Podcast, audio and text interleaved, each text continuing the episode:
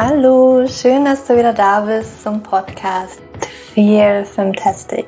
Natürlich feminin gesund, der Podcast für alle Frauen, die ihr Leben und ihre Gesundheit in die eigene Hand nehmen wollen. Mein Name ist Julia, ich bin Hormoncoach und Autorin des Buches Leben mit dem PCO-Syndrom und ich freue mich, dass du wieder eingeschaltet hast. Vielleicht bist du aber auch ganz neu hier und ich freue mich, dass du zum ersten Mal eingeschaltet hast. Ich habe heute wieder einen ganz besonderen Gast, diesmal wirklich einen sehr, sehr, sehr besonderen Gast. Ich glaube, sie ist schon zum dritten oder vierten Mal in meinem Podcast. Das ist meine ähm, Freundin und Kollegin Hannah Willemsen und ich freue mich wahnsinnig, dass sie heute wieder mit dabei ist. Bevor wir da aber loslegen, wollte ich dir noch ganz kurz sagen, dass du jetzt nur noch eine ganz kurze Zeit, ungefähr eine Woche, ein bisschen mehr als eine Woche hast, um dich für den Recover-Kurs anzumelden, um wirklich von Anfang an live mit dabei zu sein. Mein Recover-Kurs ist der Kurs für alle Frauen mit hypothalamischer Amenorrhoe, also wo die Periode komplett aufgrund von zu viel Stress ausbleibt. Und dieser Stress ist meistens aufgrund ja eines sehr enormen, aber auch manchmal nur moderaten Sportpensums sowie ja dem fehlendem Energieausgleich, beziehungsweise sind das auch immer sehr, sehr schlanke Frauen, Frauen, die sich sehr gesund fühlen und auch sehr viel ausprobiert haben von Naturheilkunde, also sei es Mönchspfeffer, sei es irgendwelche homöopathischen Tropfen, bis hin zu anderen hormonähnlichen oder hormonwirksamen Dingen, die eigentlich häufig überhaupt nichts bringen, die ähm, im Recover-Kurs tatsächlich ähm, ja ihre Erlösung, würde ich jetzt mal sagen, finden.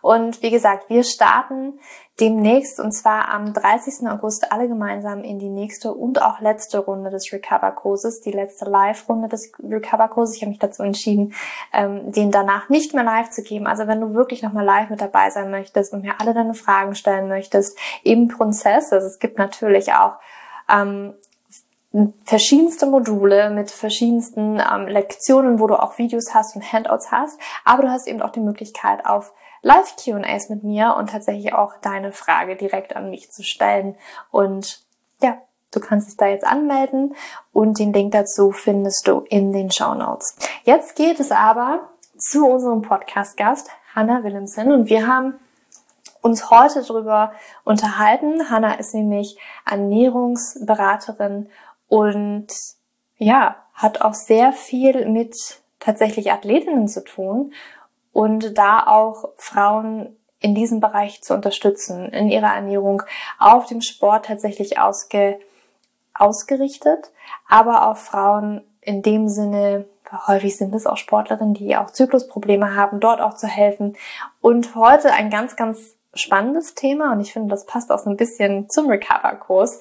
Es geht ähm, ums gesunde Zunehmen oder auch ums gesunde, wie kann ich meinem Körper eigentlich die Energie geben, die er braucht, um bestimmte Leistungen zu vollbringen, wie zum Beispiel im Sport, ähm, was jetzt nicht unbedingt immer mit Zunahme in Verbindung gebracht werden muss. Aber um diese Themen haben wir uns heute einfach, ja, da haben wir uns heute unterhalten ist wirklich auch ein spannendes Gespräch geworden. Ich glaube, Hannah teilt sehr viel Persönliches aus ihrem Leben. Ich teile auch sehr viel persönlich aus meinem Leben, unsere Erfahrungen und ja, ich hoffe, dass du da ganz viel für dich rausziehen kannst. Vielleicht nicht unbedingt das populärste Thema, aber ein sehr, sehr wichtiges Thema, weil ich glaube, ähm, es wird vielleicht auch zum Schluss unseres Gesprächs nochmal ganz, ganz deutlich, dass es eine ganz, ganz große Mindset-Sache ist und wir doch sehr stark ja, uns vom Außen lenken lassen und denken, ähm, eine bestimmte Art und Weise sich zu ernähren und vor allen Dingen vielleicht sehr wenig zu essen und sehr viel äh, unablässig Sport zu treiben, wäre das Beste, was wir tun können, was aber für unseren weiblichen Körper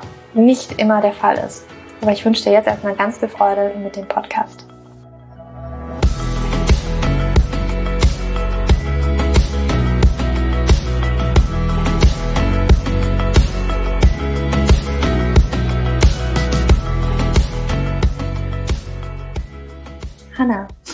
Freue mich mal wieder, dass du in meinem Podcast bist. Ich weiß nicht, wie oft du jetzt schon da warst. Ist es das dritte oder vierte Mal? Du warst schon dreimal da? Das ist das vierte Mal? Ich habe keine Ahnung. Auf jeden Fall, du bist einfach der, wie, wie, wie nenne ich das?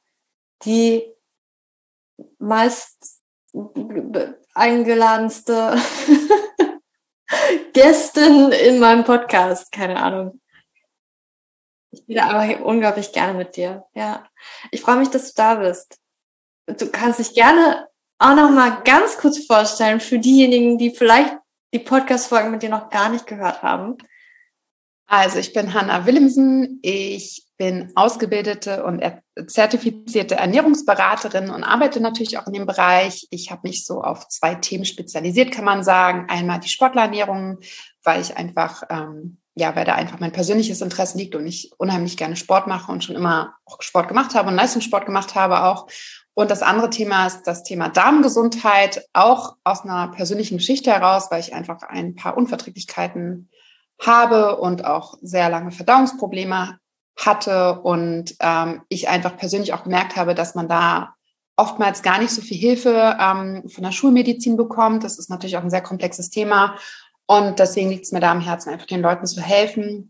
Und ähm, das sind so meine zwei ja, Hauptthemen, aber natürlich kommen da ja auch die ganz typischen anderen Ernährungsthemen dazu in meinen Coachings. Genau. Ja, cool. Leistungssport. Ich weiß es natürlich, die anderen vielleicht nicht. Was hast du, was hast du gemacht? Ich habe Basketball gespielt. Ich habe mit sechs Jahren angefangen. Und ähm, genau, ist dann, ich würde sagen, so ab meinem zwölften Lebensjahr ist es wirklich zum Leistungssport geworden, also mit vor der Schule Training, nach der Schule Training, Abendstraining, drei Spielen am Wochenende und so weiter. Und das äh, hat im Endeffekt meine ganze Jugend bestimmt und mich natürlich auch sehr geprägt. Ähm, und äh, irgendwann habe ich mich mit Mitte 20 leider sehr stark verletzt an meinem Knie und konnte das nicht mehr so ausüben. Aber sobald ich einen Ball in der Hand habe, ähm, kann, spiele ich quasi Basketball. Ja, cool. Cool. Ich habe dich noch nie spielen sehen. Nee? nee. Dir ein Video. ein Video. Also ich kann es mir vorstellen, weil ich glaube, also ich werde ja schon immer auch für relativ groß gehalten, obwohl ich mich nie so groß empfinde, aber du bist ja noch mal ein bisschen größer als ich, glaube. Ja, aber ich glaube auch nur so zwei, drei Zentimeter, oder? Wie groß bist du? 1,79. Ja, du bist größer. Definitiv. Nee, ich bin 1, keine Ahnung, 1,75, 1,76, 1,75 vielleicht. Ja. Ja, okay. Schick mir ein Video. ja, Hanna, ich habe dich ja eingeladen, weil ich glaube, das ist jetzt nicht so gerade ein populäres Thema. Aber ich wollte mit dir so ein bisschen über die Thematik gesundes Zunehmen sprechen, ähm, wann es vielleicht nötig ist. Ich kann mir auch vorstellen, ähm, jetzt nicht in dem Sinne unbedingt vielleicht auch gleich immer zunehmen, aber Sportler, die müssen ja einen bestimmten Energiebedarf auch decken. Ähm, und einfach in diese Richtung mal mit dir sprechen. Mhm. und wie fängt man da am besten an? Es ist einfach, also erstmal, vielleicht können wir da so reingehen. Ich meine, es gibt ja auch Unterschiede. Es gibt halt wirklich Menschen, wo man sagt, okay, denen fällt es echt schwer zuzunehmen, einfach von der Stoffwechsellage her, wo man einfach so sagt, ey, die können essen, was die wollen. Anscheinend setzt das nicht wirklich an. Und die wirklich massiv probieren. Es gibt aber auch viele Frauen, ich meine, das sehe ich auch in meinem Recover-Kurs, ähm, die da aufgrund von Untergewicht und vielleicht auch zu viel Sport oder sehr viel Sport und dann eben diesen Energieausgleich nicht haben, dass sie sehr schlank sind, vielleicht einen sehr geringen Körperfettanteil haben und einfach aus gesundheitlicher und aus zyklusbasierter Sicht das schon sinnvoll wäre, da zuzunehmen. Und ich meine, es gibt da so ein ganz ja, es, ne, so eine Thematik davon ist tatsächlich all in zu gehen, was ich aus meiner Sicht gar nicht immer so notwendig finde, dass man halt so sagt, okay, ich muss jetzt jeden Scheiß mir reindrücken, ähm, sondern ich möchte mit dir so ein bisschen darüber aussprechen, so gesundes Zunehmen und vielleicht auch Einstellung gegenüber Essen gehört natürlich auch dazu. Ähm, wollen wir oder magst du vielleicht erstmal so sagen, okay, welche Punkte siehst du beim gesunden Zunehmen, wenn Menschen vielleicht nicht zunehmen können oder was vielleicht noch dahinter liegen könnte? Ja, also es ist in der Tat äh, ein Thema, was gar nicht so oft thematisiert wird, was so ein bisschen auch noch so ein Tabuthema ist. Ich glaube, bei Männern wird es tatsächlich sogar noch häufiger thematisiert als bei Frauen. Ähm, es gibt natürlich total viele verschiedene Varianten. Ähm, also einmal gibt es wirklich diesen ähm, Typ Mensch, der einfach, ich nenne es jetzt einfach mal genetisch bedingt, einfach wirklich Schwierigkeiten hat zuzunehmen, einfach aufgrund des Stoffwechsels. Ja, ich glaube, äh, so jemand kennen wir alle. Ja, also ich habe da auch ein paar Freundinnen von mir im Umkreis ähm, und die können wirklich seit Jahren essen, was sie wollen und die nehmen einfach nicht zu. Man muss aber auch sagen, was mir da aufgefallen ist, und ich gucke da ja schon nochmal mit einem anderen Auge drauf, ist, dass die einfach ein ganz natürliches Verhältnis zum Essen und auch zu ihrem Körper haben und sich da auch gar nicht so Gedanken machen. Also die haben, die Gedanken drehen sich da gar nicht so sehr ums Essen, sondern die essen einfach, ich würde sagen, jetzt ganz intuitiv. Ja. Und ähm, da gibt es tatsächlich diesen Typ Mensch, der einfach wirklich so einen schnellen Stoffwechsel hat, dass, dass die einfach nicht zunehmen. Und äh, das gibt es. Und dann gibt es ähm, das, was du gerade noch angesprochen hast, viele, vor allem Frauen, die auch sehr sportlich sind, die sogar manchmal vielleicht sagen, sie würden gern zunehmen, aber insgeheim vielleicht gar nicht zunehmen wollen. Ist natürlich ein sehr, sehr schwieriges Thema, ähm, weil ja, ich glaube, dieses Wort zunehmen ist halt einfach auch super negativ behaftet, was total schade ist, weil zunehmen kann ja an so vielen verschiedenen Facetten. Also es kann ja auch Muskelmasse sein, es kann Muskeln, ne, Muskeln aufbauen und so weiter, Körper definieren sein. Das hat ja nicht immer was mit Fett aufbauen zu tun. Und ähm, was du halt gerade auch angesprochen hast, ist, dass ähm, es vor allem in Bezug auf Frauen und den Zyklus sehr auf, auf ähm, die Energiebilanz einfach ankommt. Ja, wenn wir dauerhaft eine negative Energiebilanz haben, dann ähm, ist man einfach, na, also dann hat man einfach nicht so einen hohen Körperfettanteil. Aber dann kann es natürlich auch dazu kommen, dass einfach bestimmte Körperfunktionen vom Körper abgeschaltet werden, weil er einfach sagt, hm, ich habe gerade zu wenig Energie dafür. Das sind Körperfunktionen, die sind nicht gerade überlebensnotwendig. Ja, in dem Fall zum Beispiel die Periode bleibt aus. Und dann ist es natürlich so, dass der Körper einfach auch sagt, so mit der negativen Energiebilanz ist es quasi nicht, ist, die, ist diese Frau nicht in der Lage, ähm, oder sollte diese Frau nicht schwanger werden und auch nicht in der Lage, ähm, ein Kind heranwachsen zu lassen. Das ist eigentlich eine Schutzfunktion vom Körper und gleichzeitig natürlich auch ein Signal. Und ähm, ich meine, das thematisierst du ja auch sehr stark in dem Recover-Kurs und allgemein ja auch. Ähm, aber es gibt natürlich auch die Frauen, die einfach, ähm, ich habe das sehr oft bei Sportlerinnen, die einfach ne, Leistungssport, Profisport machen, beruflich einfach sehr viel Sport machen müssen, ja, und echt Schwierigkeiten haben, da auch ähm, auf die ähm, Kalorien zu kommen, die sie essen müssen, um halt zum Beispiel die Muskeln zu erhalten, um die Muskeln weiter aufzubauen, um zu definieren und so weiter. Das ist einfach ähm, teilweise sehr schwierig, ähm, weil also dieses Thema, sein, ähm, seine Mahlzeiten, seinen Kalorienbedarf an das Aktivitätslevel anzupassen, fällt vielen Menschen allgemein sehr schwer. Hm. Sagen wir es mal so. Kann ich total gut nachvollziehen. Ähm, von meiner eigenen, also persönlichen Erfahrung ist es halt auch, ne, ähm, mir persönlich fällt es echt schwer, große Mahlzeiten zu essen. Ne? Und was ich dementsprechend mache, was sich für meinen Körper auch gut anfühlt, ist halt dann äh, in dem Sinne viele kleinere Mahlzeiten zu konsumieren. Und das ist manchmal so, es kommt bei, bei vielen Personen irgendwie ähm, immer anders an. Also ich hatte das schon Personen, die mich auch nicht kennen, keine Ahnung, ich glaube, es war auch früher in der Schulzeit, ich war, ich war irgendwann mal während des Abiturs in der Theatergruppe und so. Und dann ist man auf so eine Theaterfahrt gefahren und äh, da waren manche tatsächlich verblüfft, wie oft ich tatsächlich was gegessen habe ähm, und warum ich selbst auch so schlank bin. Ähm, mhm. Und dann gibt es aber zum Beispiel auch meinen Partner, der halt sagt, oh, Julia, du isst ja nie so wenig, äh, du isst ja nur so wenig. Ähm, ist ja klar, dass du immer so viel Hunger hast, aber ich kriege auch ehrlich nicht so viel runter. Ich, für, nur für mich ist das halt extrem gut, da mehrmals zu essen. Und mhm. ähm, ich wüsste zum Beispiel selber nicht, also würde ich jetzt in den Leistungssport gehen, ich wüsste nicht, ob ich das hinbekommen würde, ja. diese Energiebilanz zu halten. Und habe für mich tatsächlich auch festgestellt, ich kann auch dementsprechend nicht so viel trainieren. Das funktioniert einfach für mich nicht. Ähm, aber ist vielleicht auch ein ganz anderes Thema. Ähm, bisschen abgedriftet hier. Ähm, aber du hast ja auch selber so ein bisschen diese Erfahrung jetzt als Athletin auch. Ne? Ähm, hast du dich damals selbst auch vielleicht? Also wie, wie hast du das zum Beispiel gehandhabt, wenn du erzählen möchtest? Ja, also ähm, bei mir war es damals so, ich, also ich bin halt quasi mit Sport groß geworden und ich war ja ein Kind. Das heißt, ich habe eigentlich immer ähm, gegessen, was ich wollte. Ja, also ähm, ich bin jetzt nicht in einem unheimlich ähm, ungesunden Haushalt groß geworden, von meinen Eltern her, aber auch nicht unheimlich gesund, ja, also so typisch deutsche, deutsche Küche und ähm, ich habe auch mir die Fanta reingezogen und so, aber ich war halt extrem dünn. Also ich war schon immer ein sehr, sehr dünnes Kind, ein sehr schlankes Kind. Bei mir wurde auch ganz früher sehr häufig das Gewicht kontrolliert, um einfach zu schauen, ne, äh, ist das, liegt da irgendwas vor. Aber ich war einfach sehr, sehr dünn ähm, und habe das auch tatsächlich in der Zeit, wo ich wirklich den Leistungssport äh, betrieben habe, nicht geschafft, irgendwie aufzubauen. Also ich konnte essen, was ich wollte. Ich habe am Abend zwei Pizzen gegessen nach dem Training und ich, ich habe einfach nicht zugenommen. Ne? Und zu dem Zeitpunkt, für mich war es halt normal, dünn zu sein. Für mich war es auch normal, irgendwie immer diese Sprüche zu hören, dass ich so dünn bin und so weiter. Das heißt, ich habe mir damals auch noch gar nicht so die Platte gemacht äh, über Essen tatsächlich. Ich habe einfach gegessen, was ich wollte.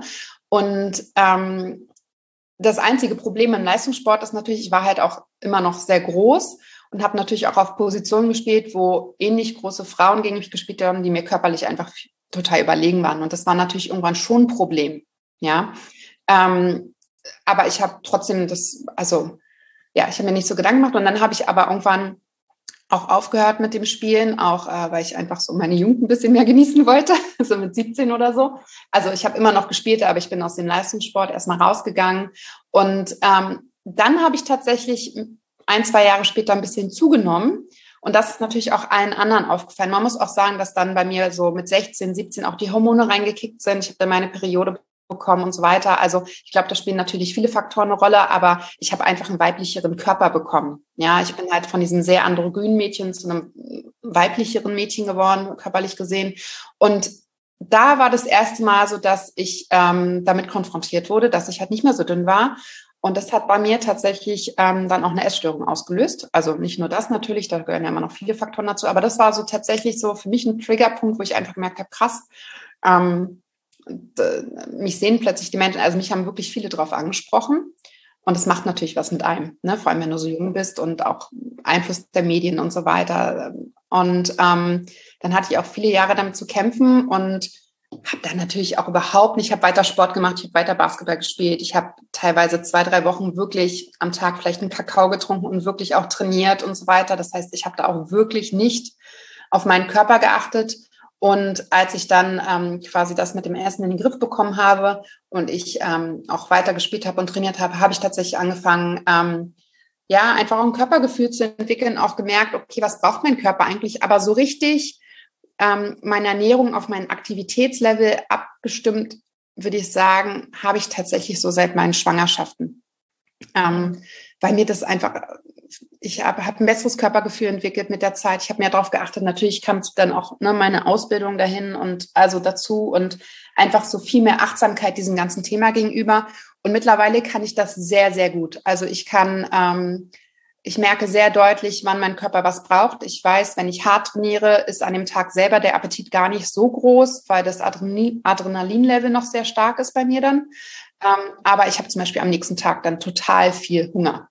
Und ähm, das, gönn, also das gebe ich mir dann auch, obwohl das natürlich vom, vom Kopf her einfach am Anfang erstmal nicht zusammengepasst hat. Warum, warum habe ich an einem Tag, wo ich nicht trainiere, so viel Hunger ja. zum Beispiel?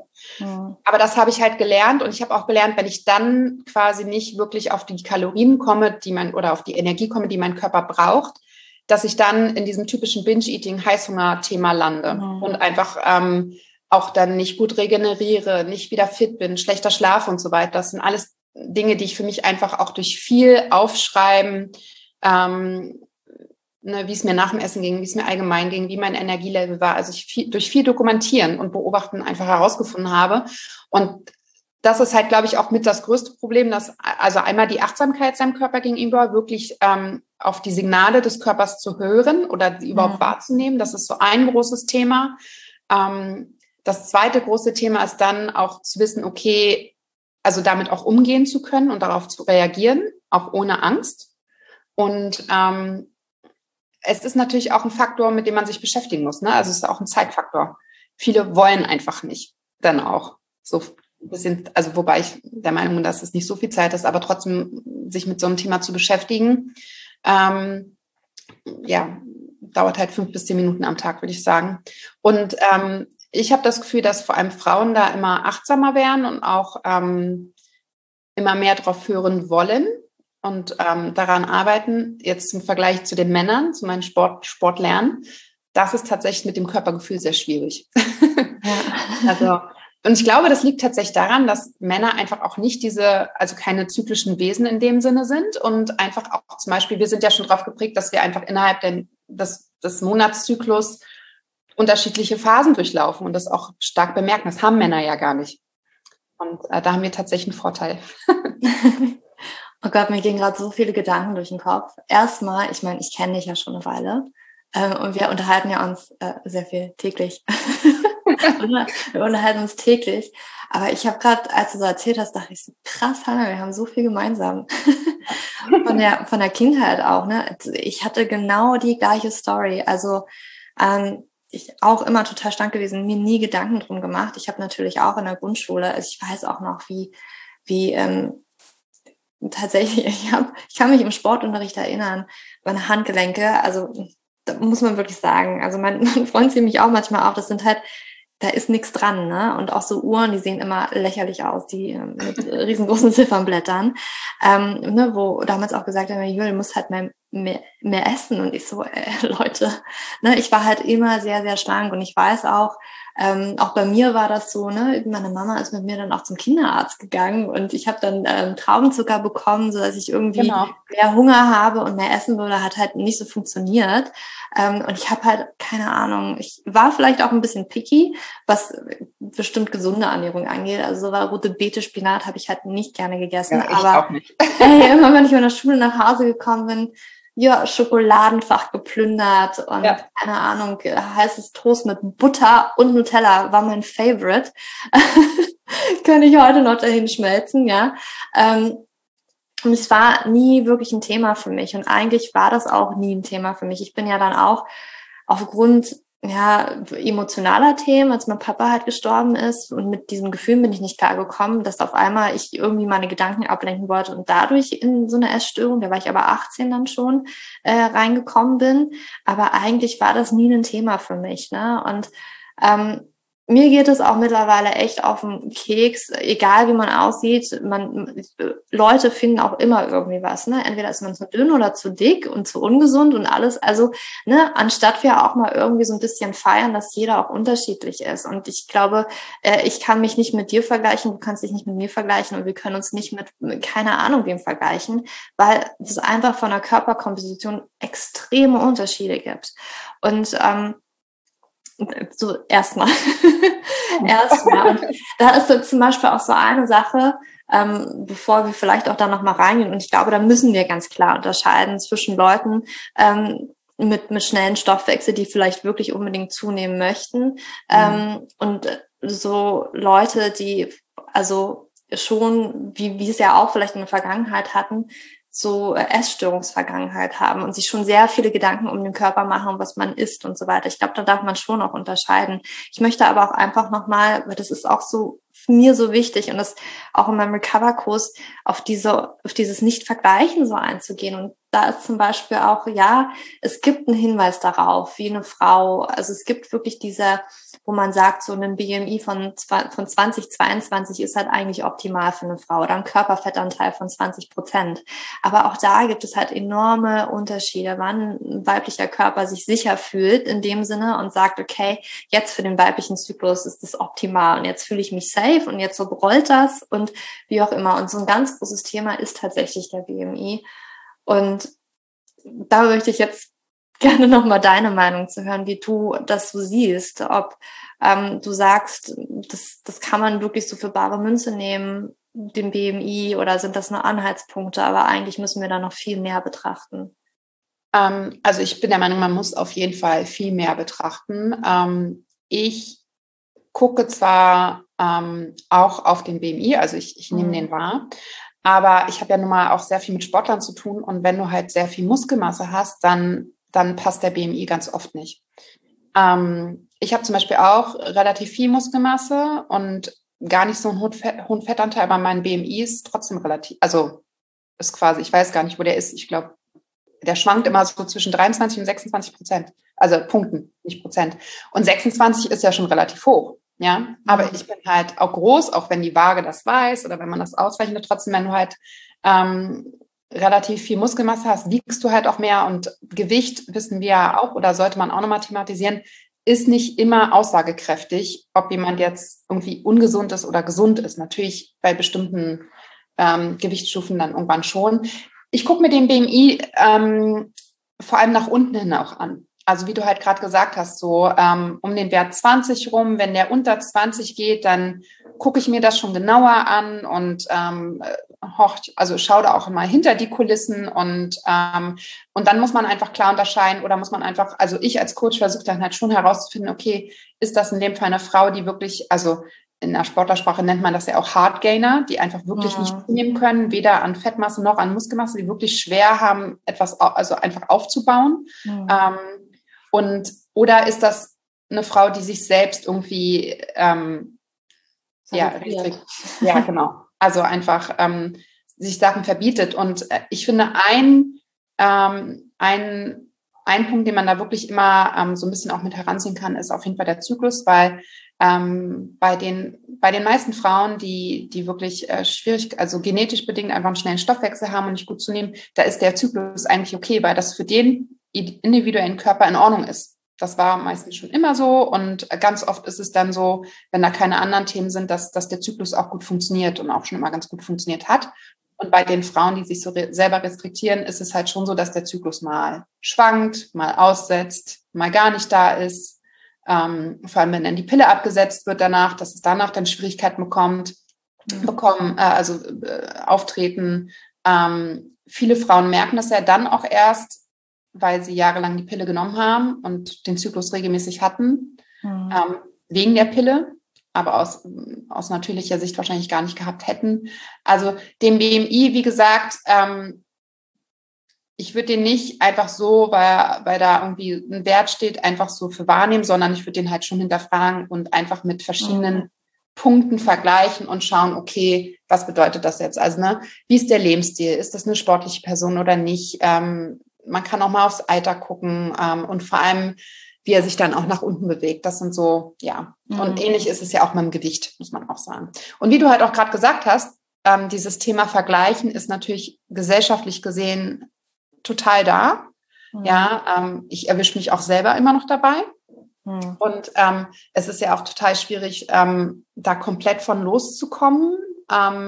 Muss man sich vielleicht auch mal fragen, wo das herkommt, weiß ich gar nicht, äh, dass, dass sich alle immer so vergleichen oder so sehr im Außen sind und gar nicht so sehr bei sich. Aber ähm, jeder Mensch ist halt anders und jeder, jeder reagiert anders auf Stress, auf Einflussfaktoren, auf es gibt emotionale Komponenten, es gibt Traumata in der Kindheit. Also es gibt so viele Themen, die den Stoffwechsel, das Gewicht, den Zyklus beeinflussen, dass es gar nichts bringt, sich zu.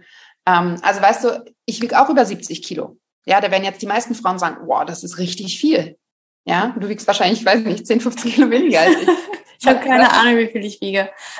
aber so, ne, und da sieht man mal, wie unterschiedlich das ist. Mhm. Aber ja, ich habe halt auch über 50 Kilogramm Muskelmasse. Mhm. So.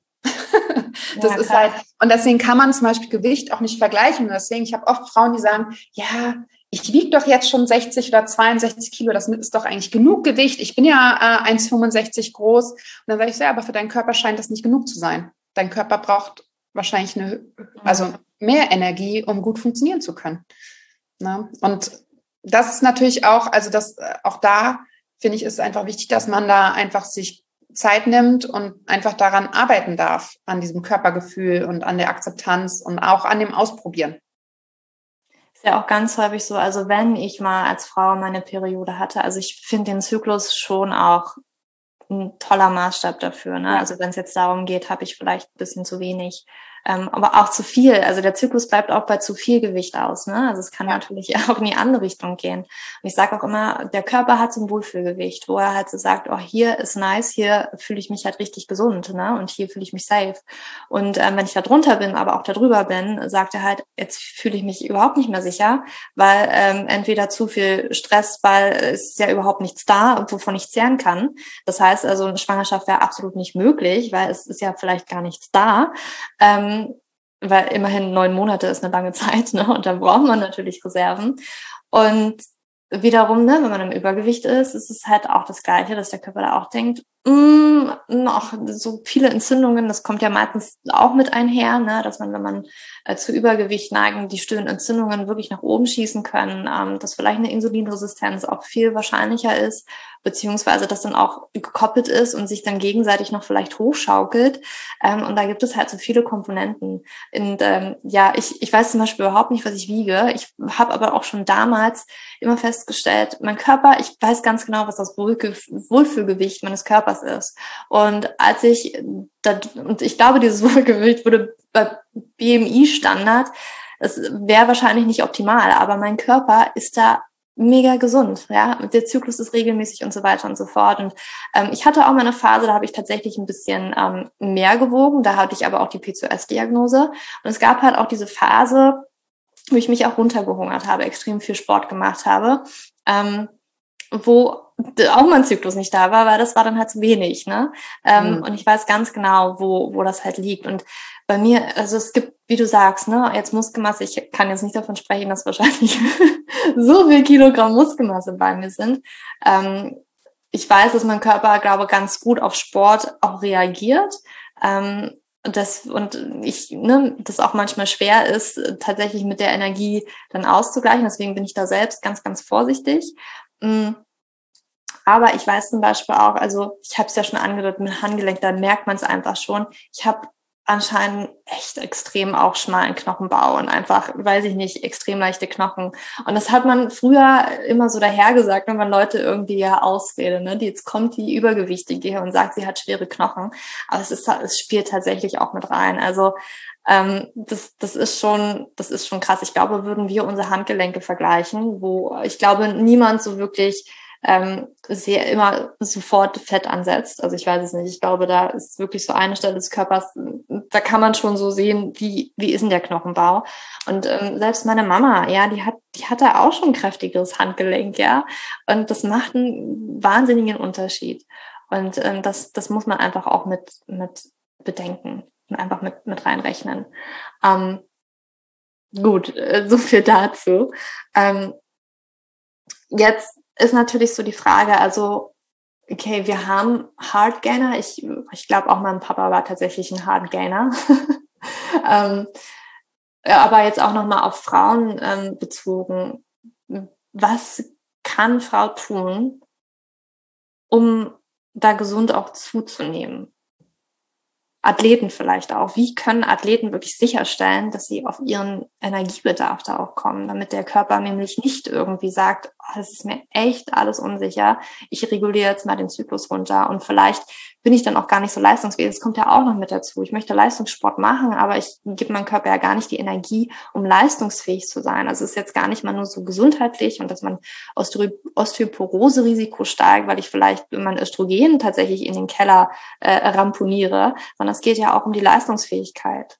Ja, also man muss natürlich so ein bisschen unterscheiden äh, von, von Athletinnen, ähm, die auch in der Betreuung sind, also sich coachen lassen mhm. äh, im sportlichen Bereich, ähm, da machst du natürlich viel mit Messung. Das mache ich ja auch alles. Ne? Also ich messe mhm. die Athletinnen und ähm, auch regelmäßig und äh, das wird dann auch mit dem Trainingsplan abgestimmt. Also das, das kann super krass ins Detail gehen, dass man einfach wirklich schaut, dass die Athletinnen über die Saison verteilt einfach wirklich ihre Ernährung diesem Trainingslevel anpassen, weil ne, außerhalb der Saison, innerhalb der Saison, Saisonvorbereitung, Wettkampf, das sind alles extreme Unterschiede. Aber wenn wir jetzt, das würde ich jetzt mal außen vor lassen, weil die sind eh in der Betreuung und ähm, die kriegen da eh hoffentlich, also gute Tipps von ihren Trainerinnen und Trainern. Ähm, mhm. Wenn man das jetzt, wenn man einfach privat sehr gerne sportlich ist, einfach auch auf einem ähm, regelmäßigen, guten Level trainieren möchte, vor allem wenn man auch zum Beispiel sowas wie Kraftsport macht, äh, Intervalltrainings oder so, also wo der Körper, also jetzt sagen wir mal einfach nicht nur entspanntes Yoga oder entspanntes Pilates, sondern wirklich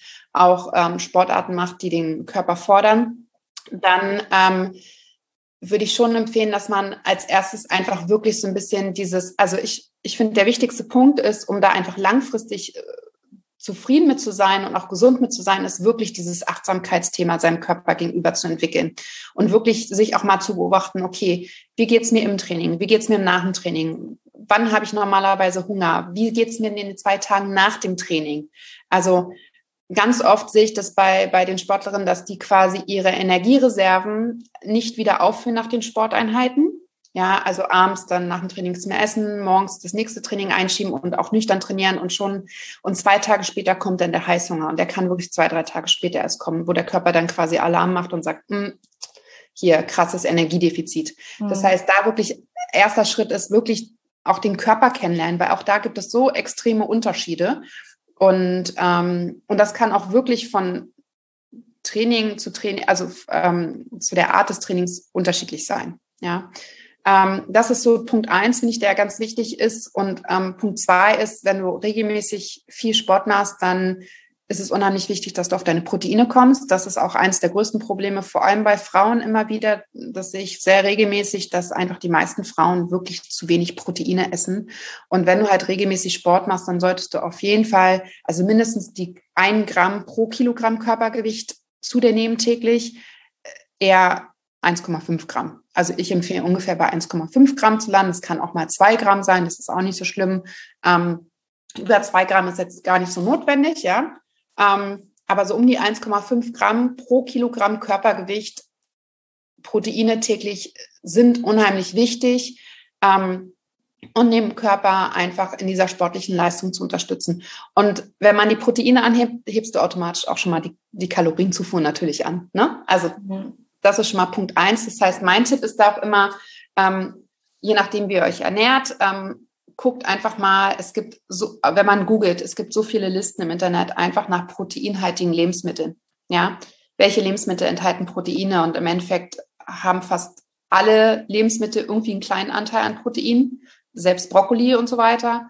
Ähm, aber es gibt einfach Lebensmittel, sowohl tierisch als auch pflanzlich, die da einfach, ähm, ja, also zum Beispiel im pflanzlichen Bereich sind Hanfsamen total gut, ne? Ähm, im tierischen Bereich, zum Beispiel Eier oder auch ähm, wer Hühnchen essen möchte und so weiter. Aber da, da gibt es wirklich ähm, so eine große Auswahl, dass man wirklich es schaffen kann, täglich auf diese 1,5 Gramm zu kommen. Ähm, Zählen wir auch in Hormonfood auf, glaube ich. Genau. genau, in unserem Hormonfood-Buch haben wir auch eine Liste dazu, sowohl mit pflanzlichen als auch tierischen Quellen. Ähm, weil also ne, auch da nochmal, Proteine sind halt für alle Auf- und Abbauprozesse im Körper zuständig oh. und an so vielen Stoffwechselprozessen beteiligt und ähm, einfach, also und einfach auch zum Beispiel total wichtig für die Regeneration. Ja, und wenn du nicht richtig regenerierst, dann bist du halt im nächsten Training wieder nicht fit und die Verletzungsgefahr ist viel größer und so weiter und so fort. Mhm. Und das ist dann wie so ein Kreislauf. Deswegen sage ich immer, also immer Proteine als erstes beachten und auch, ähm, weil viele sagen, oh, ich weiß immer nicht und jetzt fehlen mir da schon wieder die Proteine. Ich gebe immer den Tipp, wenn du an deine Mahlzeit denkst und wenn du überlegst, okay, was sollte ich jetzt essen, immer als erstes an die Proteinquelle denken. Also immer quasi mit der Proteinquelle anfangen und darauf, darauf basierend dann quasi die Mahlzeit äh, mhm. gestalten. So, das, das hilft schon mal. Und auch da, es gibt unheimlich viele Rezepte, also Hormonfood haben wir ja auch einfach darauf geachtet, dass da immer eine Proteinquelle dabei ist. Aber es gibt ja auch Google, Pinterest, keine Ahnung, es gibt so viele Rezepte proteinhaltig, also nur irgendwie High Protein oder proteinhaltiges Rezept, Mahlzeit, was auch immer, Nudeln eingeben, dann findet man ganz viele Gerichte, die einfach auch Protein enthalten. Das heißt, äh, da gibt es viele Möglichkeiten, sich da einfach auch inspirieren zu lassen. Und ähm, da schaffen schon viele Sportlerinnen auf jeden Fall, ähm, die Energiezufuhr anzuheben. Und was ich da beobachte, ist, dass sie sich besser fühlen, dass sie besser schlafen und dass sie sich vor allem im Training auch viel besser fühlen und auch relativ schnell ihre Leistung steigern können. Ähm, also man sieht da relativ schnell einen guten Effekt, wenn das gut gemacht wird. Ähm, wichtig ist halt, dass ähm, quasi einfach in jeder Mahlzeit Proteine enthalten sind, sowohl in den Hauptmahlzeiten auch in den Snacks. Und dann kommt man halt einfach auch schon auf viel mehr Kalorien, als wenn man vorher gegessen hat, als, als, als man vorher gegessen hat. Ähm, grundsätzlich ist es auch, das hast du ja am Anfang auch erwähnt, finde ich ganz wichtig, dass wenn man sagt, okay, ich möchte jetzt zunehmen, dass man nicht jeden Scheiß isst weil es soll ja trotzdem gesund sein und man soll ja trotzdem seinen Körper gut versorgen. Das heißt, ähm, klar nimmt man dann auch zu, wenn man nur Junkfood essen würde, aber das führt dich ja jetzt auf der sportlichen Ebene ja auch nicht zum Ziel und auch nicht auf allen anderen Ebenen. Ja, das ist ja einfach ungesund. Das heißt, auch da einfach wieder schauen, dass man ausgewogen ist, dass man möglichst natürliche Lebensmittel, unverarbeitete Lebensmittel isst, dass man sich auch viel selber zubereitet, ähm, einfach weil man dann weiß, was dort enthalten ist. Und ähm, ein, ähm, auch ein Knackpunkt, vor allem bei Frauen und zunehmend, ähm, viele Frauen haben Angst vor Fetten. Mhm. Und ähm, dabei sind gesunde Fette unheimlich wichtig für unseren Körper und vor allem auch für den Hormonhaushalt. Und ähm, es ist einfach, also gesunde Fette sind einfach eine super Möglichkeit, um gesund zuzunehmen, weil sie einfach doppelt so viel Kalorien haben wie ähm, Kohlenhydrate und Proteine. Das heißt, man muss davon jetzt auch nicht Unmengen essen, aber einfach, ähm, wenn man die Fettmengen auch leicht erhöht, ja, also jetzt als Beispiel anstatt einer halben, äh, einer Viertel Avocado eine halbe Avocado essen, ja, ähm, dann schafft man da auch schon ganz gut was. Und da kann man sich ja auch langsam herantasten, ja, um einfach zu schauen, okay, worauf reagiert mein Körper denn gut? Ja, womit fühle ich mich wohl? Das muss ja nicht von einem Tag auf den anderen plötzlich äh, dieser Umschwung passieren. Man kann da sich ja einfach auch langsam herantasten und schauen, wie wohl fühle ich mich damit? Wie reagiert mein Körper? Ähm, weiter halt diese Achtsamkeit lernen, beobachten und einfach schauen, wo es mich hinbringt, so. Ja. Hm, da denke ich gerade gleich. Ich habe gestern ähm, Spaghetti gemacht, Linsenspaghetti. Und ich habe, ich mag keine Carbonara, aber mit Avocado. Und ja. ähm, unser, ich mische das immer mit unser, unserer Mondfood. Ich glaube, im Frühling haben wir die Lasagne, ähm, gibt es aber auch im Winter, wo wir diesen Auflauf haben. Da haben wir ja diese geile Bechamel vegane Soße. Und das gemischt mit Avocado und noch ein bisschen anderen Zeug, so Knoblauch und so. Oh, ist eine geile, geiler und viel besserer schmeckender Ersatz für so eine Carbonara. Ja, und da hast du ja auch ne, die, die ja. quasi Fake-Bechamel-Soße, die vegane, basiert ja auf ähm, Cashewnüssen. Da hast du halt einfach mm. auch schon mal Proteine und gesunde Fette. Plus die Avocado mit den gesunden Fetten, da hast du halt einfach schon eine Mahlzeit, wo du auch gar nicht vielleicht so merkst, dass da, das, also bei Fett stellen ja sich viele auch immer so ein Fettrand vor oder keine Ahnung. Mm. Das, das muss, muss ja gar nicht äh, Bacon sein. genau. Und ähm, und Nüsse sind eine gute Möglichkeit, ähm, auch also als Snack einfach so sich äh, Energy Balls, Müsli-Riegel mhm. selber zu machen aus Trockenobst und Nüssen. Äh, auch Trockenobst hat natürlich durch den äh, hohen Fruchtzuckergehalt auch relativ viel Kalorien. Also ähm, oftmals mache ich es halt auch so, dass viele dann halt irgendwie nur normalerweise nur so zwei, dreimal am Tag essen. Und wenn man dann wirklich die Ernährung auf den Sport auch abstimmt, dass da plötzlich fünf, sechs Mahlzeiten rauskommen. Also mit äh, mhm. Pre- und Post-Workout, ne? Das sind dann natürlich Mini-Snacks, aber das macht schon viel aus. Und da kann man schon viel machen. Und da sind wirklich viele Frauen überrascht, sagen so, oh, also das ist krass. Ich esse jetzt viel, viel mehr Mahlzeiten, aber ähm, ich habe jetzt, die haben auch gar nicht so das Gefühl, dass sie dann so krass zunehmen. Ne? Also es ist jetzt nicht so, dass du mhm. dann, also ja sowieso nicht, dass du in einer Woche dann plötzlich so einen Speckbauch bekommst oder so, sondern dass sie einfach wirklich leistungsfähiger sind und einfach ähm, ein ja, stabil, stabileren und definierteren Körper bekommen dadurch auch. Ne? Weil plötzlich die Muskeln, die Muskeln brauchen ja, also die Muskeln können ja nur wachsen, wenn sie ähm, Futter bekommen. Also um zum Beispiel Muskeln aufzubauen, musst du auch mehr essen, als du verbrauchst. Ja, sonst ist es unheimlich, also sonst ist es fast unmöglich, Muskeln aufzubauen. Würdest du ähm, jemanden, der jetzt keinen Sport macht, also nicht im Athletikbereich oder Leistungssport ist, ähm, vielleicht höchstens mal irgendwie ja, Hobbysport irgendwas macht, dreimal die Woche, aber trotzdem Hardgainer ist äh, und anscheinend schwerfällt, das, würdest du danach was anderes machen oder würdest du sagen, ach, kann man eigentlich genau diese Tipps befolgen, die du auch gerade ähm, schon benannt hast?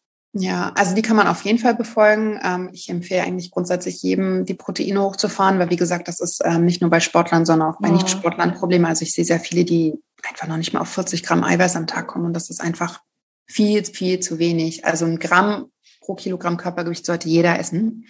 Ja, und dann bist du bei mindestens irgendwie, keine Ahnung, bei einer sehr zarten Frau bei 50 Gramm, ja. Ähm, das auf jeden Fall, ähm, das mit den Fetten kann man auch auf jeden Fall befolgen, ja, dass ähm, gerade bei Frauen ähm, einfach wirklich immer keine Angst davor haben, einfach ähm, gesunde Fette sind, wie gesagt, unheimlich wichtig für unseren Körper. Und ähm, es gibt natürlich noch andere Möglichkeiten. Also so, man kann natürlich zum Beispiel auch ganz gut, vor allem also die Frauen, die so Hardgainer sind, die haben ja oftmals, das hast du ja auch schon beschrieben, die können gar nicht so große Portionen essen, haben oft auch gar nicht so krass, also so krass mehr Hunger. Die schaffen teilweise gar nicht mehr zu essen. Und da kann man zum Beispiel auch gut ähm, mit Smoothies oder Shakes oder Säften arbeiten. einfach äh, flüssigeren Sachen, wo man einfach auch ähm, zum Beispiel ähm, in so einem Smoothie kannst du immer noch mal ganz gut ähm, Nüsse mit reinmixen oder Nussmus, ja, was dann auch einfach oder auch eine Avocado. Das, das ist schon alles, ähm, das sind so kleine Tricks, ähm, wo man einfach auch noch mal gucken kann, wo man einfach die die Mahlzeiten kalorienreicher gestalten kann. Ja, ähm, ich würde jetzt nicht zum Beispiel auf, auf, auf Gemüse und sowas verzichten, sondern einfach schauen, wo kann ich möglichst einfach ähm, nochmal was kalorienreiches, gesundes hinzufügen, ohne dass ich das wirklich stark merke. Ja. Mhm. Ähm, man kann auch einfach zum Beispiel beim, beim Kochen und so weiter einfach mit ein bisschen mehr Öl arbeiten. Auch eine gute Möglichkeit, merkst du dann auch, also nicht in Ölbahn vielleicht, aber ähm, Statt einem Esslöffel vielleicht zwei oder so. Ich meine, du, du bist da auch gerne Ich muss gerade dran denken, als wir für Hormonfood gekocht haben und du ganz entsetzt auf die Bratpfanne geguckt hast, als ich das Olivenöl da reingepackt habe. Oh Mann, ja. Ja. Ähm, ja, ich mag Olivenöl. Kann man schon mal ein bisschen mehr nehmen. Also vielleicht ein bisschen Background-Info. Ich bin jemand, ich nehme da wirklich so einen Teelöffel und streiche die Pfanne mit so einem Pinsel aus, weil mir das völlig ausreicht. Und Julia haut da einfach mal gefühlt die halbe Flasche Olivenöl rein. So ist ungefähr der Unterschied. Ja. Ja, aber also ich meine, ich finde, das ist ja genau das zeigt ja die Individualität. Ja, genau das zeigt ja den Unterschied. Und da muss man auch wirklich gucken, okay, was ist dann aktuell mein Status quo überhaupt? Und wo kann ich dann noch ein bisschen was einfach optimieren, um mein Ziel zu erreichen. Ja, ähm, es ist äh, ja dann, man kann natürlich auch immer, es gibt ja ähm, natürlich der erste Schritt sollte es immer sein, über die Ernährung, über die normale, gesunde Ernährung das zu erreichen. Aber es gibt natürlich auch Eiweißpulver, na, was ich jetzt mhm. überhaupt nicht schlimm finde, nutze ich auch regelmäßig, weil ich auch nicht immer schaffe, auf meinen Proteinbedarf zu kommen. Und so ein Shake macht es halt einfacher, muss man ganz klar sagen. Also auch ich trinke quasi ähm, vor oder nach dem Workout auch einen Proteinshake, ja, um auf meinen Eiweiß zu kommen. Ähm, es gibt aber natürlich auch, auch ähm, gerade für Hardgainer so eine Hardgainer-Shakes, wo einfach, also Kohlenhydrat-Shakes tatsächlich, mhm. ähm, die man, da muss man natürlich also gucken, was die Basis ist und so weiter und ob man sich damit beschäftigen muss. Aber das ist natürlich auch nochmal eine Möglichkeit, wenn es wirklich schwierig ist, ja, das einfach mal auszuprobieren, ob sowas funktioniert, ist jetzt, wäre jetzt nicht mein, mein allererster Punkt, aber habe ich auch schon mit Kundinnen ausprobiert. Also vor allem im Sportbereich natürlich jetzt wieder. Aber äh, meine Erfahrung zeigt eigentlich, dass wenn man mehrere Mahlzeiten in, in den Tagesablauf integriert und bei allen Mahlzeiten einfach schaut, dass ich, dass man die Kaloriendichte erhöhen kann. Ja, und das klappt eigentlich ganz gut ähm, dann schafft man das auch. Aber mhm. ähm, es dauert. es dauert auch. Ja. Also genauso wie Abnehmen dauert, dauert halt auch Zunehmen. Ja. Und ich, also ich finde es ja auch so wichtig, Athletinnen haben oder sollten wahrscheinlich auch einen guten Ernährungscoach haben. Das muss ich einfach mal sagen, weil ich glaube, ich, ich sehe das halt im Hobbysportlerbereich. Also glaubst nicht, wie viele Frauen es halt gibt. Ich habe da sicherlich auch mal zugehört, die halt denken, okay, ich muss halt jeden Tag trainieren. Da ist schon, äh, da fehlt einfach irgendwie auch der, der Trainer, der halt sagt, Ruhepausen sind aber auch total wichtig, ja. ne? weil es sich einfach so im Kopf festgebrannt hat, okay, je mehr ich halt trainiere, desto besser sehe ich halt aus und desto leistungsfähiger wird man. Also ne, immer höher, weiter und äh, schneller und besser, aber dem ist ja nicht so. Und dann fehlt eben auch dieses Wissen, ähm, dieses Verständnis, aber das ist sicherlich auch sehr diese Selbstsabotage, Glaubenssätze daran, dass man halt irgendwie so gepolt ist, Salat ist das Beste, was ich halt machen kann und halt viel Sport und dann sieht man halt gut aus. So nach dem Motto, weil das so wichtig ist für eine bestimmte Person. Ja. Da, da halt anzusetzen und zu sagen, und da auch nochmal diesen Unterschied, es gibt halt viele Frauen, wo wir halt wirklich auch an diesen Glaubenssätzen und an dieser Selbstsabotage, glaube auch ansetzen müssen. Und da ist natürlich einerseits die Ernährung, andererseits vielleicht auch den Sport und mein Verhältnis auch dazu, mhm. da auch viel, viel entspannter umgehen zu dürfen. Ähm, hast du, was, was hat dir vielleicht damals auch geholfen? Du hast ja gesagt, du hast ja so eine Phase durchgemacht. Ja. Ähm, was hat dir geholfen, da so entspannter mit umzugehen? Also ich habe mich dann einfach ich habe mir dann irgendwann gesagt, okay, ich bin jetzt einfach immer, immer in diese eine Richtung gelaufen, in diese ungesunde Richtung und ich bin damit definitiv nicht glücklich. Mir geht es damit nicht gut. Ich hatte super viele Harnwegsinfekte. Also ich war super oft krank, Migräne, also wirklich gesundheitlich gesehen, auch im Rückblick nochmal, war das echt krass, wie oft krank ich war, also wie oft ich eigentlich krank war. Ähm, und ich habe mir dann irgendwann gesagt, okay, du verlierst ja nichts, wenn du jetzt einfach mal dich drauf einlässt und einfach mal ausprobierst du kannst ja danach wieder in die andere Richtung laufen. So, das war damit mein, mein Kopf. Ähm, vielleicht so zur Vorstellung, ich habe immer so, ähm, und auch das habe ich heute noch, weil, also für mich ist es auf jeden Fall gefühlt so, wenn du einmal in der Essstörung warst, das Thema begleitet dich schon. Du lernst halt quasi einfach gut damit umzugehen. So ist es bei mir und ich habe quasi damals schon und auch heute teilweise noch, aber viel weniger immer so ein Engelchen auf der einen Schulter und so ein Teufelchen auf der anderen mhm. und äh, die dann quasi immer so die Gegenspieler waren und äh, Teufelchen hat immer gesagt, ja nee hier ähm, das brauchst du jetzt nicht mehr essen und Engelchen hat irgendwie gesagt, doch doch und so ne. Also so so ungefähr kann man sich das also die Gedanken im Kopf vorstellen und ich habe mir dann gesagt, okay, ich probiere das jetzt einfach mal aus, ich lasse mich mal darauf ein und beobachte einfach mal und ich habe super schnell bemerkt, also wirklich innerhalb der ersten drei Wochen, als ich das so ein bisschen umgestellt habe und wirklich ähm, nach dem Training wieder was gegessen habe, damit fing es an. Ne? Ich habe auch genau das Typische gemacht. Ich bin abends trainieren gegangen, habe danach nichts mehr gegessen, habe dadurch auch nicht so gut geschlafen, weil ich mit einem krassen Hunger irgendwann dann eingeschlafen oh. bin. Bin morgens direkt auf dem leeren Magen, fand ich ja auch ein geiles Gefühl. Ne? Also so, das ist ja irgendwie gerade in so einer Essstörung nimmst du ja auch quasi diese, dieses unwohle Gefühl, dieses leere Gefühl in deinem Magen ja eigentlich als positiv wahr. Ähm, bin dann direkt wieder laufen gegangen oder habe direkt wieder ein Workout gemacht. Ne? Und da habe ich einfach so, das habe ich einfach geändert. Ich habe nach dem Training gegessen. Ich habe äh, vor dem, ich bin dann morgens nicht laufen gegangen oder wenn ich dann doch was gemacht habe, habe ich davor auch einen kleinen Snack gegessen. Und ich habe wirklich innerhalb der nächsten, also innerhalb der ersten zwei Wochen super Veränderungen bemerkt. Also erstens in meiner Stimmung. Ja, also ich hatte früher auch extreme Stimmungsschwankungen. Also meine Ex-Freunde hatten es nicht einfach mit mir. Ähm, und ich habe es aber auch einfach in, ne, ich war nicht mehr so oft krank, ich war nicht mehr so müde, ich habe besser geschlafen, ich habe mich im Training viel, viel besser, ich habe mich einfach wohler gefühlt. Mhm. Ja, und ich habe, ähm, vor allem habe ich gar nicht so einen krassen Effekt erstmal auf den Körper. Also ich habe jetzt nicht, ne, wovon man ja immer Angst hat, dass man dann plötzlich zunimmt. Das ist ja Bullshit. Ja, weil ich habe ähm, hab ja trotzdem immer noch nicht viel gegessen oder nicht so, so super viel. Also ich war nicht im, im krassen Überschuss, ja. Ähm, und das ist so ein bisschen das, dass man einfach, ich glaube, gerade wenn man so, ähm, dass man seinem Körper einfach oder sich selber einfach mal die Chance gibt und offen ist und sich auf was anderes einlässt und einfach mal schaut, wie es einem damit geht. Dieses Ausprobieren.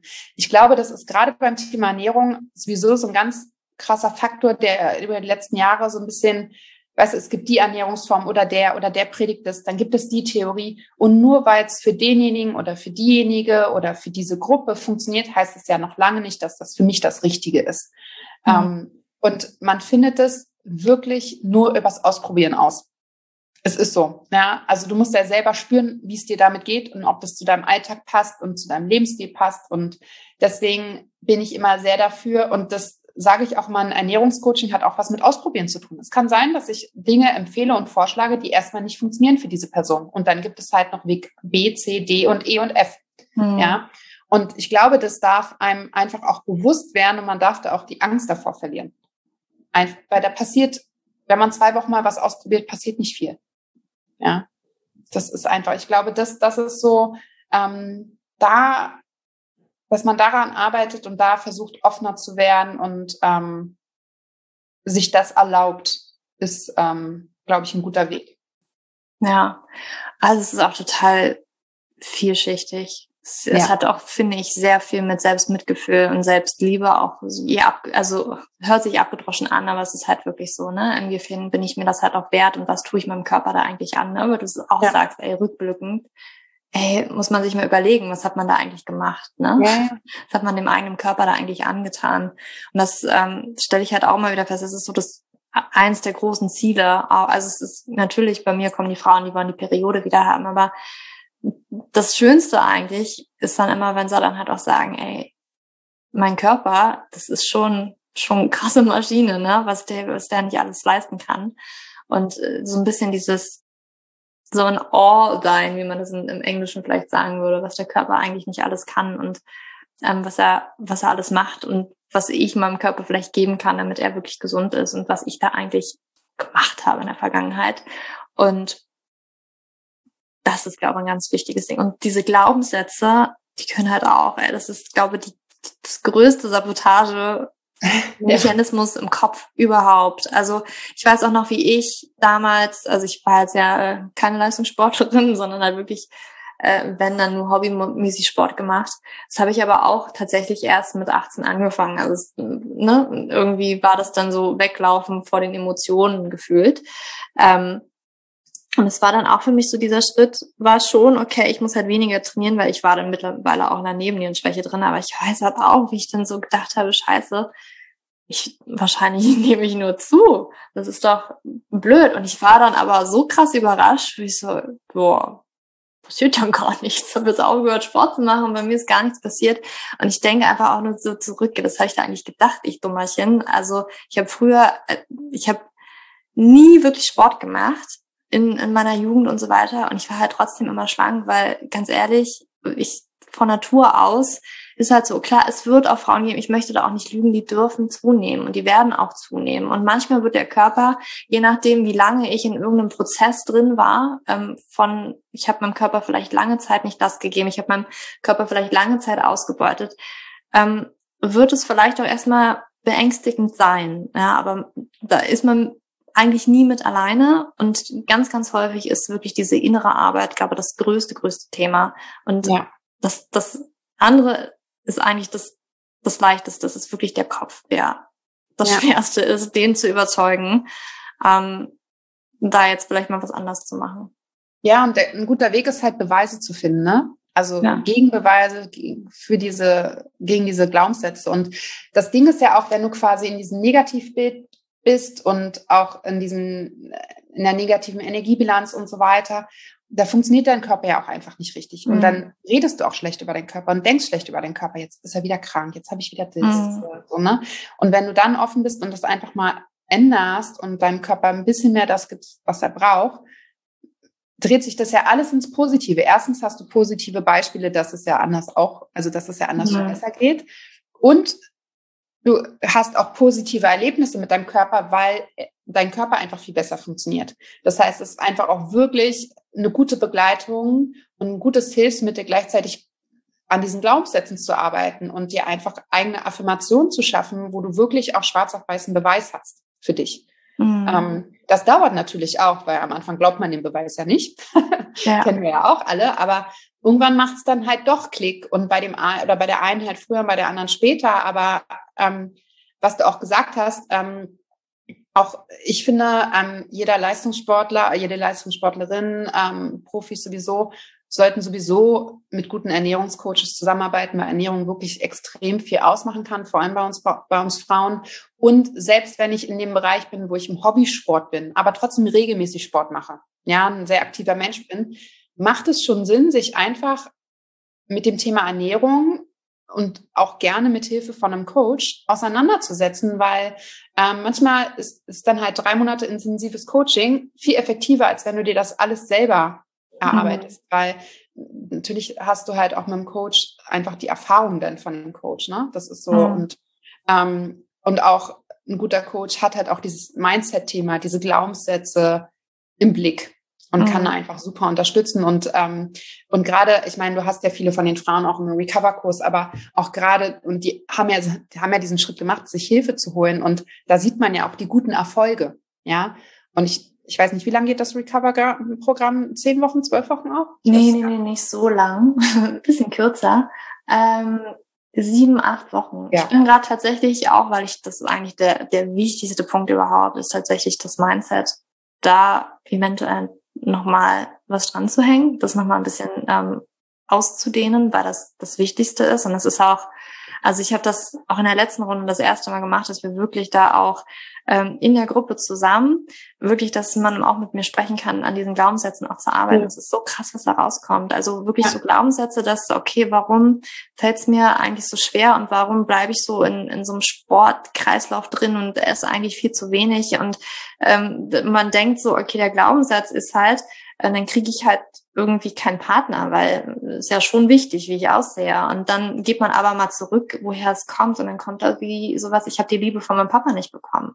Was ich auch super nachvollziehen kann, ne? Weil da, das sind so viele Themen aus der Kindheit, aus der Jugend, die da mit reinspielen. Und da mal auf Entdeckungsreise zu gehen, das kann echt heilsam sein, um dann wirklich in diesen Schritt zu kommen, okay, krass, das ist ja eigentlich gar nicht wahr, was ich mir da erzähle, unterbewusst. Und wirklich in dieses, dieses Gefühl zu kommen, okay, ich, ich mache es mal anders. Ich bin mir erstmal bewusst darüber, was da eigentlich abgeht in mir drin, warum mhm. ich eigentlich diese Selbstsabotage mache, warum ich gegen meinen eigenen Körper gehe, um dann eben den Körper wirklich in die Hand zu nehmen und zu sagen, okay, ähm, so geht's nicht weiter. Wir gehen jetzt mal einen anderen Weg und zwar gemeinsam.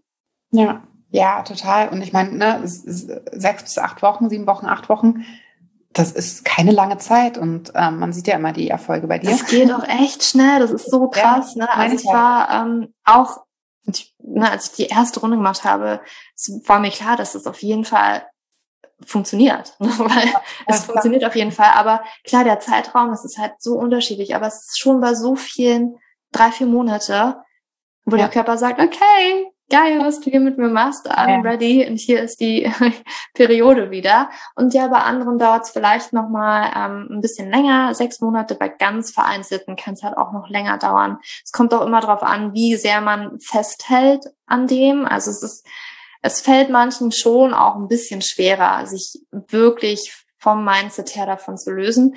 also die, ähm, es gibt jetzt auch zwei, die tatsächlich sagen, ähm, ich würde halt gern nochmal mitmachen, weil ich habe mich noch nicht ganz davon gelöst und klar, die dürfen halt nochmal mitmachen, eine Runde.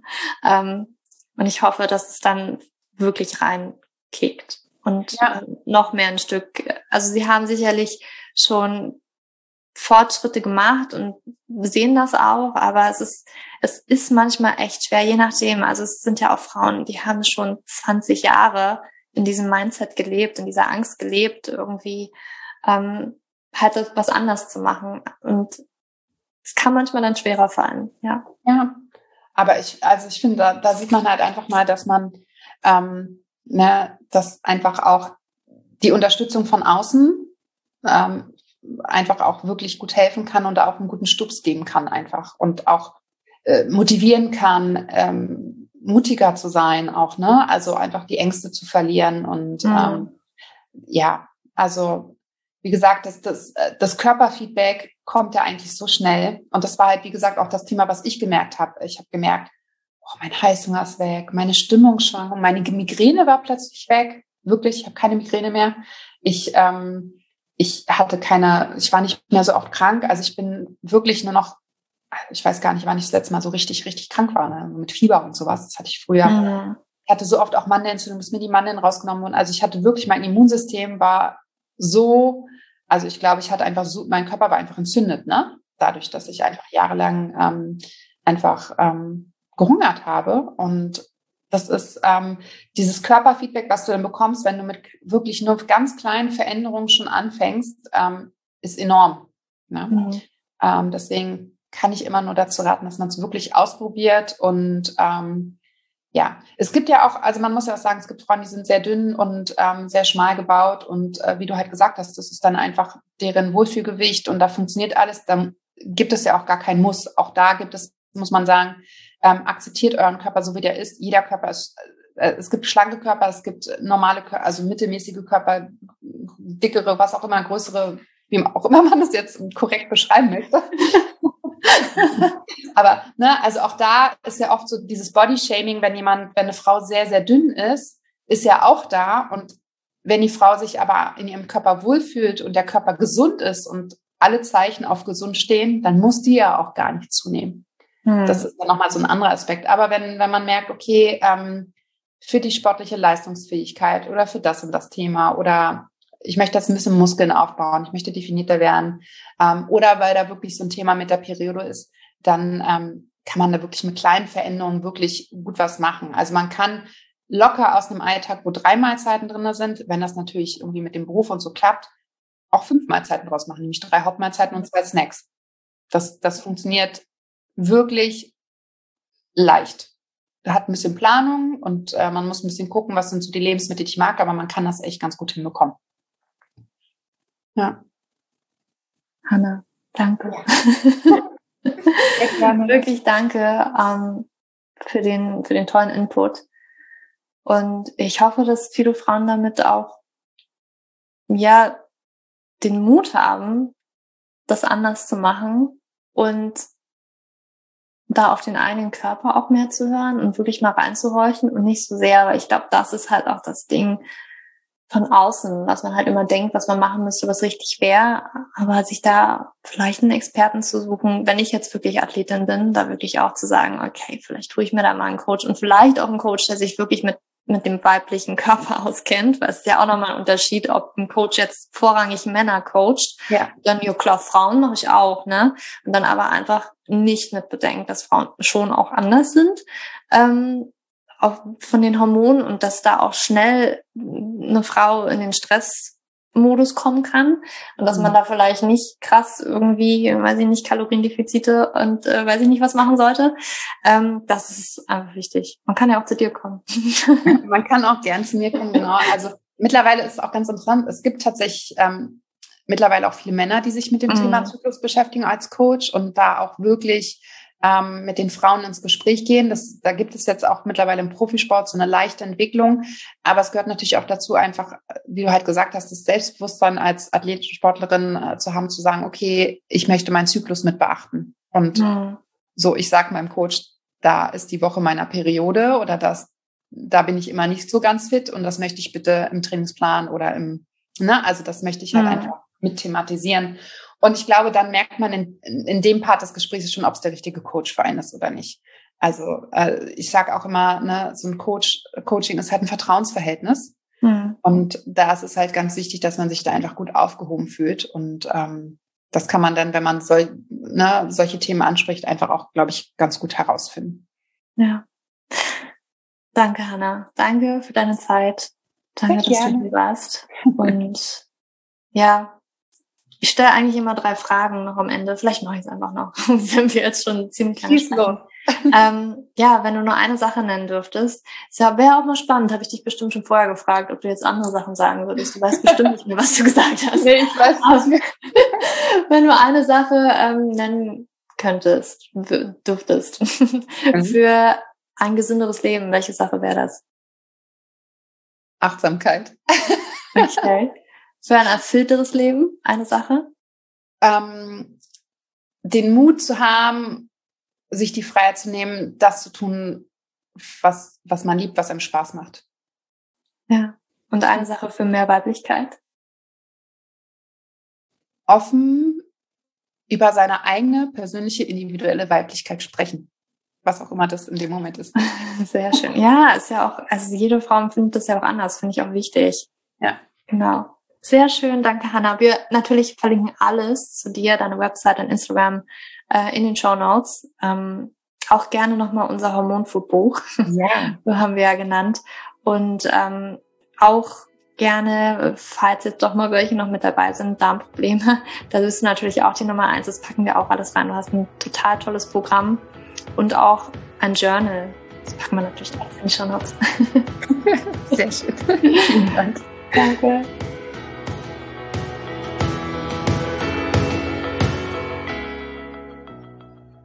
Ach ja, immer so schön mit Hannah zu sprechen.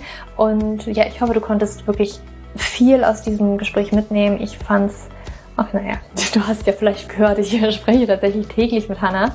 Und ähm, ja, wir sind mittlerweile sehr, sehr gute Freundinnen geworden tatsächlich. Und es ist, wie gesagt, ich lerne auch immer dazu und ähm, fand es selber spannend, was Hannah auch nochmal geteilt hat und bin Hannah wirklich sehr, sehr dankbar, dass sie mit uns so viele Dinge auch aus dem persönlichen Leben geteilt hat. Das ist ja nicht immer selbstverständlich.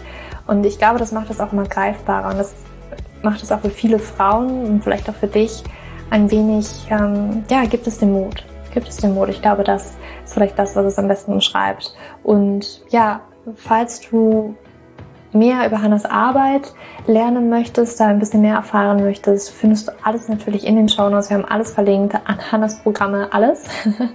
Und ähm, ja, ich freue mich, wenn du dich auch im Recover-Kurs anmelden möchtest, also liest dir gerne dazu auch nochmal wirklich die die, die Seite durch, die Website durch. Ne? Also ich habe ganz klar beschrieben, für wen dieser Kurs ist. Und wenn du dich da wirklich aufgehoben fühlst, dann ist das der Kurs für dich. Und es gibt auch einen kostenlosen Selbsttest, den du gerne vorher machen kannst für den Kurs tatsächlich, um auch nochmal eine bessere Einschätzung zu haben. Deswegen, ich verlinke dir den auch nochmal und ich freue mich, wenn du mit dabei bist und den Mut fasst, da wirklich einen anderen Weg zu gehen und dein Leben vielleicht ein wenig zu verändern.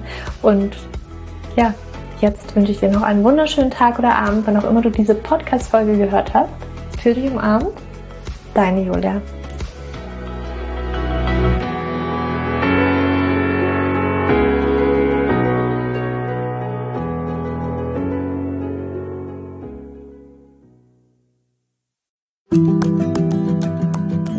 Bevor du jetzt hier den Podcast ausschaltest, habe ich noch eine kleine Überraschung für dich. Und zwar hast du vielleicht, wenn du hier reingehört hast, ja Probleme mit deinem Zyklus. Dein Zyklus ist vielleicht sehr unregelmäßig, du hast sehr lange Zyklen, vielleicht hast du auch gar keine Zyklen, vielleicht hast du irgendwie einen Zyklus, aber gar keinen Eisprung da drin, vielleicht hast du mit deiner Menstruation Probleme, vielleicht ist sie sehr stark, vielleicht sehr schwach und hinter diesen Zyklusproblemen liegen meist hormonelle Probleme, also eine hormonelle Dysbalance. Und ich habe herausgefunden, dass es meist vier Haupthormon-Dysbalancen gibt. PCOS, hypothalamische Amenorrhoe, Schilddrüsenunterfunktion oder Nebennierenschwäche, die hinter diesem Zyklusproblem, hinter deinem Zyklusproblem stecken könnten. Und ich habe einen Online-Test entwickelt, der ist komplett kostenlos, der kostet dich 0 Euro, den du einmal für dich ausfüllen kannst online und dann eben ganz bequem in dein E-Mail-Postfach die Hormonstörung oder die Hormondysbalance das Ergebnis bekommst, was auf dich wahrscheinlich eher zutrifft, um dich eben in diese richtige Richtung zu stupsen. Denn es ist so wichtig, dass wir wissen, was liegt denn eigentlich hinter meinem Zyklus Dysbalancen? Warum bleibt mir eine Periode aus? Die Ursachen können so unterschiedlich sein, aber je nachdem, was wirklich die Ursache ist, dürfen wir auch immer ein bisschen anders daran gehen. Ja, das heißt, wenn ich PCOS habe, dann äh, bringt mir nicht so viel, wenn ich hypothalamische Amenorrhoe Dinge tue, ja, oder wenn ich eine hypothalamische Amenorrhoe Dinge tue, können die Dinge, die ich bei P2S immer lese, die ich machen sollte, einfach meine Zyklusstörung, ja, oder den Zyklus einfach noch mehr in diesen nicht funktionalen Bereich drücken, ja, weil das einfach nicht die richtige Herangehensweise ist. Und deswegen habe ich diesen Zyklustest entwickelt, damit du für dich wirklich mal in die richtige Richtung gestupst wirst und da wirklich nochmal intensiver reingehen kannst und dass du endlich mal ähm, ein besseres Gefühl dafür hast, worum geht's hier eigentlich bei mir? Ja, warum, worum geht's hier eigentlich? Warum ist mein Zyklus vielleicht nicht gerade so rund? Und ja, das findest du auf meiner Website juliaschulz.net slash Zyklus-Test. Oder du gehst einfach auf die Startseite meiner Website, ähm, da einfach auf den Hormontest klicken. Und wie gesagt, der kostet dich wirklich 0 Euro. Du kriegst das Ergebnis ganz easy peasy in deinem Mailpostfach. Und das ist einfach ein gratis Angebot von mir für dich, damit du einfach ein bisschen besser in die richtige Richtung gelenkt werden kannst, weil ich weiß ganz persönlich, wie es ist, wenn man alles Mögliche versucht, aber eben nicht die richtigen Dinge und man einfach nirgendwo ankommt und landet und der Zyklus einfach nicht besser wird, sondern irgendwie gefühlt immer nur schlimmer. Deswegen schau da rein, juliaschulz.net slash Zyklus-Test und ähm, ich schreibe es dir auch nochmal in die Show Notes und ich freue mich, wenn du da einmal vorbeischaust und für dich diesen Test ja, einfach mal machst und für dich ein bisschen mehr in die richtige Richtung gestupst wirst.